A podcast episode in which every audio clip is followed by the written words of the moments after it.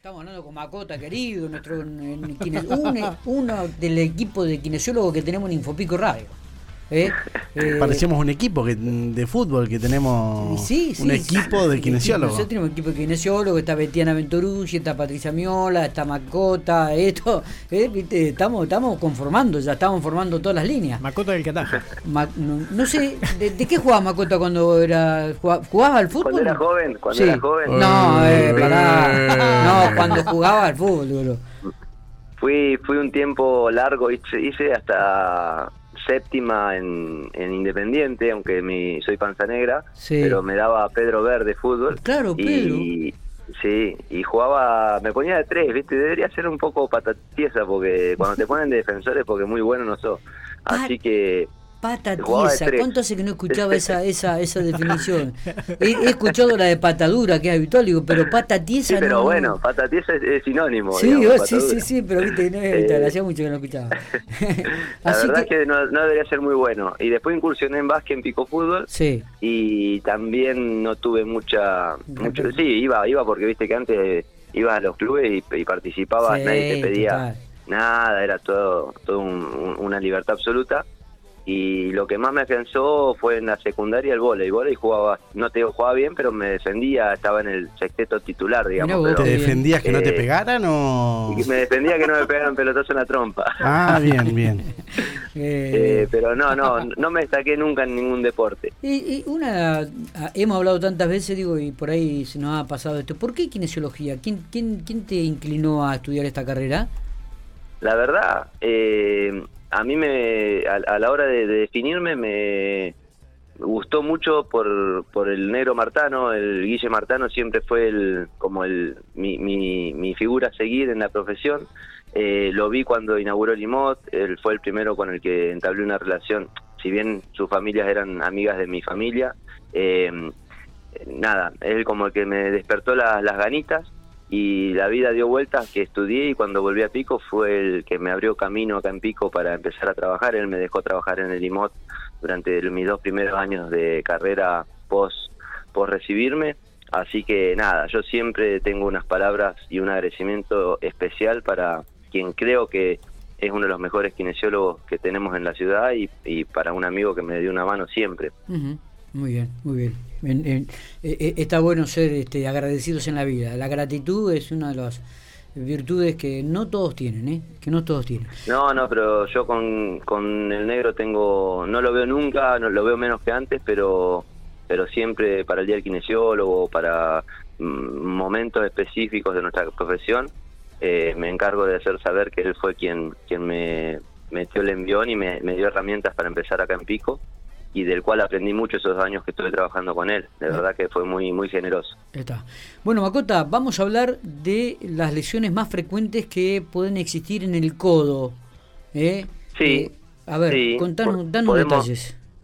Nada, se me ocurrió hablar de esto porque la verdad que es una articulación que ahora se aproxima, primero que se aproxima el verano, que por ahí uno empieza a hacer más actividades al aire libre, pileta, eh, juegos eh, en, fútbol tenis en la quinta o algún volei justamente en, el espacio libre.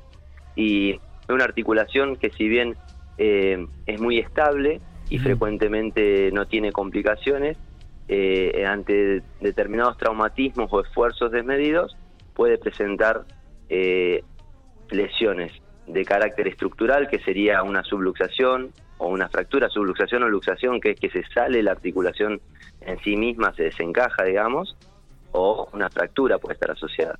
Y si no, lesiones de partes blandas, eh, como son las epicondilitis, que es la inflamación del codo de tenista, eh, la inflamación del epicóndilo, la cara externa del codo, o la epitrocleitis, que es la cara interna del codo, eh, o el codo de golfista denominado vulgarmente, que también es inflamación de, los tejidos blandos, de los mm. tejidos eh, tendinosos. Eh, y hay una lesión que también es frecuente en esta época, que se da en los niños a una determinada edad por la inmadurez de la articulación, es cuando los traccionás de los bracitos hacia arriba, viste que, que por ahí estás jugando en la pileta, lo tiras para arriba, o, o, cuando hacen rotar a los chicos que lo agarran de las dos manos y lo hacen tipo calecita. Ah, claro, sí.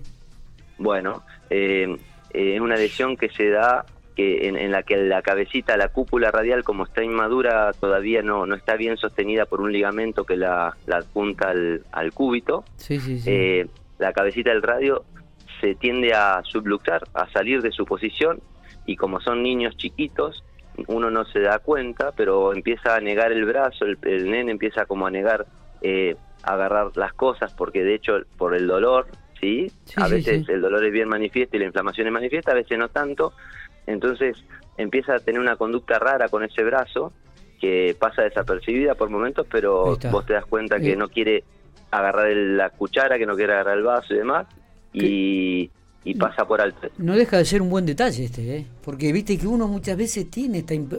a ver, para uno es un acto de, aprecio, de cariño, de jugar con él y, por ahí puede ser un acto de imprudencia en, el que le podés provocar una lesión cuando uno quiere, es, es cierto esto como una maca que lo hace girar o que lo agarrás para sacarlo muchas veces de la para hacerlo a UPA a veces. O, muchas veces para sacarlo de la pileta, viste que lo agarrás las dos manitos y lo tirás para arriba. Tal lo, tirás para arriba, sí, sí. E, e, ese es el mecanismo más típico de esta, de esta lesión en, en la etapa temprana de la vida. Mira vos. Y y para detectarlo es muy simple, con una simple ecografía o con una, una radiografía se observa rápidamente que ese huesito está fuera de su acople natural y la maniobra de reducción es simple, se no lleva si la, si la detectamos en un lapso temprano que el, tejido no alcanza como a, alterarse, a fibrosarse y demás, se reduce desde una maniobra externa, nada más sin ser invasivo, sin nada, y el nene en el instante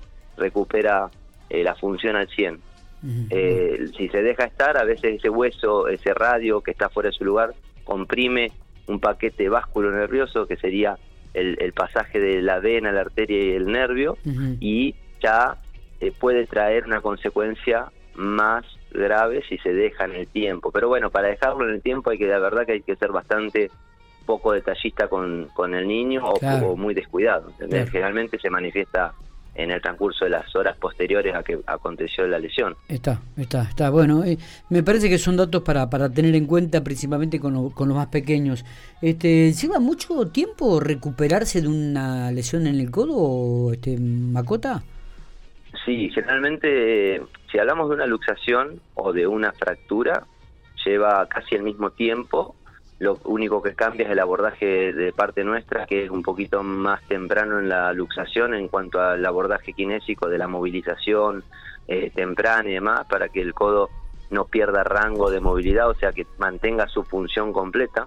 Es una articulación que está que es muy compleja desde el punto de vista anatómico, tiene infinidad de, de componentes articulares, eh, ligamentarios y, capsulares, una cápsula muy muy específica, entonces tiende a retraerse cuando está mucho tiempo en una posición determinada. Por eso la movilidad, el abordaje kinésico debe ser casi que te digo lo más pronto posible transcurrido la reducción de la lesión.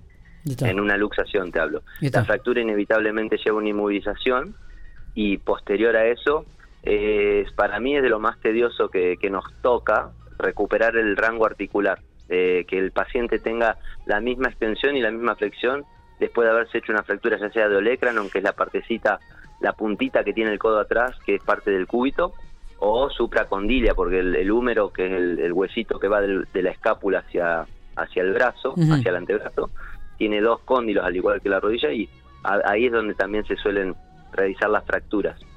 Y esa inmovilización prolongada posterior al yeso, eh, nada, el codo crea adherencia y demás, y es, bastante tedioso de, lograr ese rango, es dolorosa la recuperación, o sea, nada.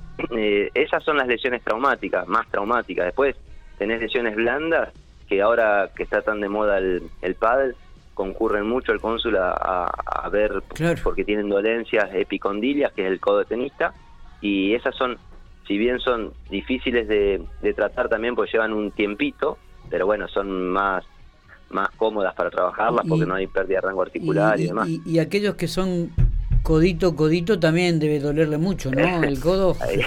a eso le cuesta, sí, sí, sí. Más con la situación económica le cuesta. A, eso le cuesta. Eh, Macota, te queríamos pedir un turnito para. Miguel.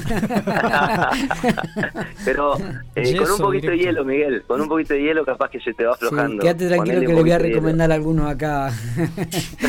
más que más que un, grupito le voy a tener un de esa viste de hielera que había antes para que metan en el codo, viste como hacen los jugadores de de allá de béisbol en Estados Unidos, viste que ven las películas que meten el codo adentro. Un barril. El codo entero. El codo el entero. el, brazo, entero. Totalmente. El brazo entero. Eh, Macota querido, sí, tenemos... No, bueno, nada, nada, no, eh, que nada, que son lesiones frecuentes, que son molestias a veces, que empiezan con molestias, que cualquier cosa que alguno, algún individuo vea que eso es recurrente, el paso es, como siempre digo, ir al traumatólogo sí, total. Eh, y que diagnostique y si necesita rehabilitación, eh, cuenta con nosotros para, para poder llevarla adelante. Totalmente, Macota, querido, gracias por estos minutos como siempre. Cualquier consulta, la gente tiene que ir ahí a Salubritas calle 18 entre 21 y 23.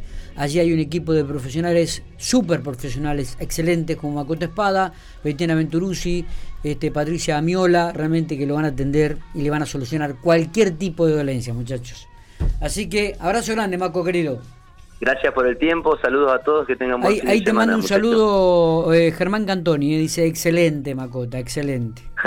gracias, gracias, gran profesional Germán. Como Germán, exactamente igual, exactamente. Exacto, exacto. Abrazo grande. Bueno, no, no, sé si estoy a la altura de él, pero bueno, muchas gracias por, por, la consideración. Eh, un abrazo. Son, son, buenos los dos, son buenos los dos.